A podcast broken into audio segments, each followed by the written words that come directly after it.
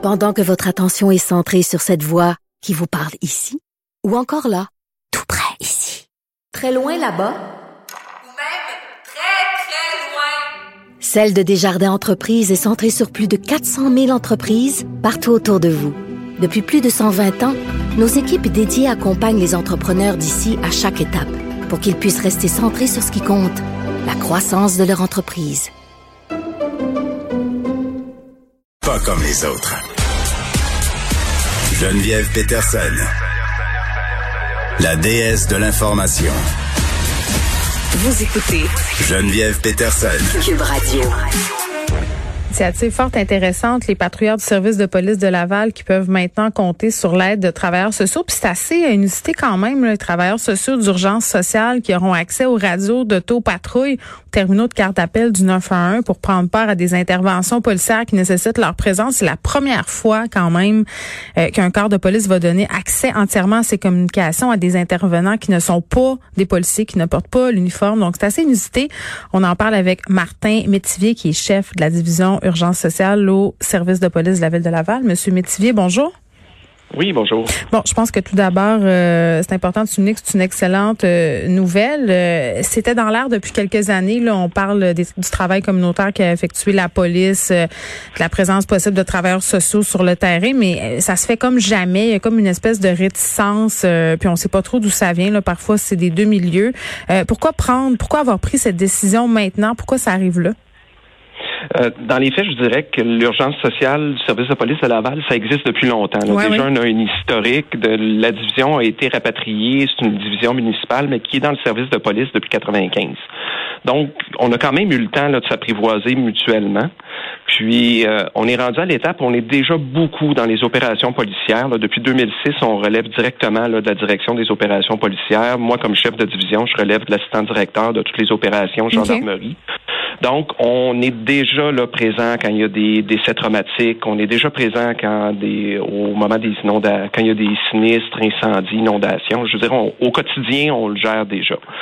Euh, la particularité de l'urgence sociale, c'est un service municipal, mais qui travaille conjointement avec le réseau de la santé. On a beaucoup de partenaires là, à travers le réseau de la santé, les organismes communautaires. Mais on a notre particularité, c'est de l'intervention de première ligne. Donc, vous, comme citoyenne, si vous habitez à Laval, que vous êtes inquiète pour un proche, vous pouvez appeler l'urgence sociale. Cette personne-là ne veut pas consulter, va pas bien, sort pas de chez elle. On va se présenter à domicile et on va aller évaluer la situation. Fait que les policiers étaient déjà habitués de nous d'intervenir avec nous parce qu'on applique ce qu'on appelle la loi P38, là, donc la loi de la protection des personnes dont l'état mental présente un danger, euh, danger pour elles-mêmes ou pour autrui. Mm-hmm. On est désigné, nous autres, comme service d'aide en situation de crise là, pour appliquer cette loi-là qui permet un transport forcé d'une personne à l'hôpital. On va avec les familles déjà sur le territoire de Laval chercher des ordonnances pour examen psychiatrique et on exécute déjà les ordonnances là euh, que les hôpitaux vont chercher là, pour leur clientèle plus chronique. Mais là, Monsieur Métivier, si je comprends bien, là, euh, vous arriviez après la police forcément. Là, maintenant, l'objectif éventuellement, là, quand il n'y aura pas de dangerosité, euh, et bien évidemment, c'est de pouvoir intervenir, de répondre vous-même finalement aux appels du 9-1 de se présenter en premier? Oui, le projet, de la façon qu'il est déployé, comme en trois phases. La première phase, c'est d'avoir accès aux ondes radio puis aux cartes euh, d'appel du 911. Donc, il va y avoir un duo de deux intervenants. On a déjà des véhicules identifiés. C'est juste qu'on les équipe là, avec. Ça, vous n'êtes pas jumelés euh, dans des autos de police, là, c'est pas ça.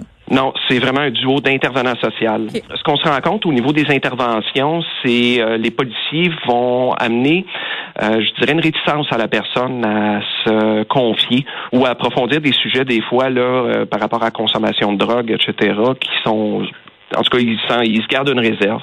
Donc, notre souhait, c'est rapidement d'aller soutenir les policiers. Donc, les intervenants vont avoir les cartes d'appel, vont entendre les ondes radio, vont être capables de vérifier dans notre base de données qui va être accessible aussi, c'est est-ce que c'est des personnes connues, est-ce que c'est une situation où ça serait pertinent qu'on aide les policiers, mm. et on va se rapporter disponible, se mettre en direction, puis attendre l'autorisation des policiers là, pour aller les rejoindre à l'intérieur, le temps que la situation soit stabilisée au début parce que là, on va arriver vraiment plus à chaud là, au niveau des crises. Ben oui, puis bon, les policiers euh, quand même euh, qui ont travaillé longtemps dans la répression, je peux comprendre des gens qui de pas être à l'aise, par exemple, de parler de drogue ou de parler de trucs qui sont illégaux. Là, ça peut venir apaiser des situations. Là. Oui, puis euh, rapidement, nous autres, on est habitués déjà d'aller sonner chez des gens qui nous attendent pas, de créer un lien de confiance, puis de, de prendre le temps d'aller les rencontrer. Dans les faits, on se fait à peu près jamais leur refuser euh, l'accès. Mm. Puis même dans les interventions d'autorité, d'appliquer la loi P38, c'est euh, même c'est 10 de nos dossiers. On réussit vraiment à traiter autrement. Fait que le but, c'est d'aller rejoindre les policiers, d'amener rapidement une interface psychosociale, de faire une intervention. On est quand même des intervenants, on est mm. formés, donc c'est pas une approche policière. Puis à partir du moment où la situation va se stabiliser, ben il y aurait possibilité de libérer du haut de patrouille pour qu'ils puissent retourner à leurs occupations policières à ce moment-là.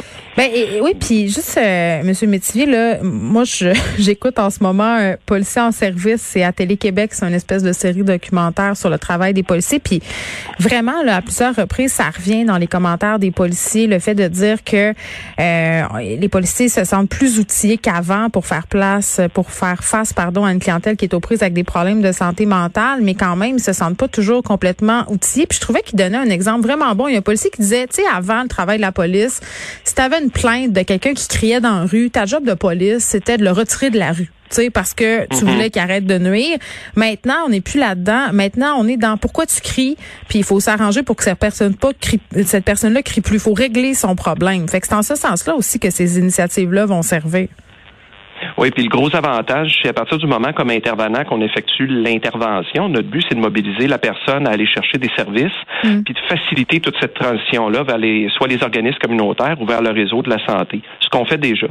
Fait que notre hypothèse, c'est que si on est capable d'intervenir de façon plus proactive, d'intervenir rapidement pendant la situation de crise, qui est c'est un moment charnière. Hein. Quand on est en crise, on n'est pas bien. C'est un moment qui est un levier au niveau de l'intervention pour mobiliser la personne pour aller chercher des, de l'aide. Fait que nous autres, on va utiliser ce moment-là pour essayer de mettre en place de l'aide pour cette personne-là. Puis notre hypothèse, c'est qu'on va réduire la récurrence des appels, donc le nombre d'appels policiers en bout de ligne, où la personne pourra rappeler l'urgence sociale au lieu des policiers, ben par notre cadre régulier de travail. Oui, mais Monsieur Métier, en même temps, euh, euh, réduire les appels, mais peut-être aussi réduire euh, les moments où l'intervention policière devient un peu musclée. Des fois, c'est nécessaire, mais des fois. Oui, ben on le voit nous autres de toute façon, on est des travailleurs sociaux, on mm. arrive sur des interventions déjà, c'est déjà arrivé là, des interventions policières qui sont un peu chaudes, la personne n'aime pas les policiers. Mm. Rapidement, les policiers à Laval, en passant, sont habitués de travailler avec nous. Là, on fait partie euh, tout du même euh, service. Fait euh, ça nous permet de prendre les devants, puis c'est beaucoup plus facile pour nous autres de désescalader. premièrement, parce qu'on est formé, mais deuxièmement, parce qu'on est des travailleurs sociaux, on n'est juste pas des policiers. Fait que le but, c'est d'essayer de favoriser la désescalade, puis après ça, une fois que la personne est un peu plus calme, de pouvoir travailler les vrais enjeux qu'il y a en arrière. Dans une troisième, dans la phase suivante de déploiement, là, si ça fonctionne, euh, ce qu'on souhaiterait en bout de ligne, c'est d'être capable de se faire assigner des cartes d'appel au même titre que les véhicules de patrouille, mais pour des appels où on sait qu'il n'y a pas de risque pour les intervenants, mm. puis dégager à la base les policiers là, de ce type d'intervention-là. On prend par exemple Damagé demeure seul à domicile, le conjoint décédé il y a un an, puis les voisins, ça fait deux fois qu'ils la ramènent à la maison parce qu'elle est allée chercher son courrier, elle se rappelle pas où est-ce qu'elle habite. Mais c'est le genre de dossier qu'on va prendre, là, qu'on n'aura pas besoin de déplacer là, un, véhicule de patrouille. Moi, j'ai une question. On a vu euh, récemment là, dans différents incidents qui ont fait la manchette, euh, des, des situations où les personnes, si on veut, euh, refusent l'aide ou veulent pas se faire aider. Puis là, euh, je sais qu'il y a le P38, là, mais c'est pas évident quand une personne représente pas un danger euh, pour les autres euh, ou pour lui-même maintenant de d'évaluer bien si elle va représenter un danger pour les autres, pour elle dans 15 jours ou dans 5 jours. Qu'est-ce qu'on fait avec ça? Qu'est-ce qu'on fait avec les gens qui veulent pas, qui veulent pas se faire aider, qui veulent pas appeler des services d'aide, qui veulent pas se rendre à l'hôpital, qui présentent pas un danger là, mais qui vraiment vont en présenter un possiblement dans 5, 10, 15, un mois, tu sais? Ben, c'est là que nous autres, c'est notre cadre régulier de travail. OK, on a beaucoup de dossiers qui sont de personnes qui sont en rupture de service avec le réseau, qui ont déjà eu un suivi, déjà eu de la médication, qui ont refusé. Notre but, c'est de bâtir un lien avec ces gens-là, puis au pire d'être l'interface, les personnes qui vont intervenir en premier s'il y a des appels des voisins, des membres de la famille.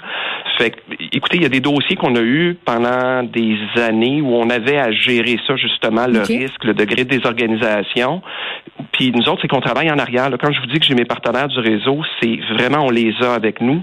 On peut parler à certains psychiatres qu'on connaît, les appeler sur leur cellulaire, avoir de la consultation clinique. Puis dans le fond, ce qu'on attend, c'est le bon moment pour intervenir, soit qu'on a vraiment nos éléments de dangerosité qui permet d'amener la personne à l'hôpital, puis qu'on sait, vu la dangerosité, qu'il va être gardé, ou on travaille à les mobiliser, puis je vous dirais, il y a des dossiers qu'on a quand même réussi à régler, là, malgré la chronicité puis la durée dans le temps. Mais notre but, c'est d'être en contact avec les citoyens, d'essayer de soutenir les familles. On fera pas de miracle dans toutes les situations, mais je dirais qu'on a quand même, on, est habitué de travailler dans un contexte qui est non volontaire. Mm. Je veux dire, c'est notre quotidien. Puis souvent, le non-volontariat, ben, c'est des craintes, c'est euh, la peur d'être contrôlé, des personnes euh, qui ont des choses à changer. C'est ça. Fait que mm. c'est tout de dédramatiser ça aussi, puis de soutenir les familles à mettre des limites aussi des fois. Les familles absorbent euh, quand un proche va moins bien, vont faire beaucoup d'efforts pour essayer de le soutenir, mais des fois, c'est vraiment contre-productif. Fait qu'il y a des familles à équiper aussi pour mettre des limites, mm. puis que la personne, ben, elle ait les conséquences aussi des choix qu'elle fait pour nous permettre d'intervenir puis d'être capable de reprendre ça avec la personne. Merci, euh, Monsieur Métivier. Martin Métivier, qui est chef de la division urgence sociale au service de police de la ville de Laval. Je vous rappelle que les patrouilleurs de ce service de police peuvent maintenant compter sur l'aide euh, de travailleurs sociaux. Ils pouvaient déjà le faire depuis euh, quand même un petit bout, mais là, c'est rendu... Euh, bon, ce qu'on souhaite éventuellement, c'est que ces travailleurs-là puissent répondre à des appels sans nécessairement que les policiers se présentent sur les lieux. Ça se fera pas aujourd'hui, là, mais c'est ça l'objectif.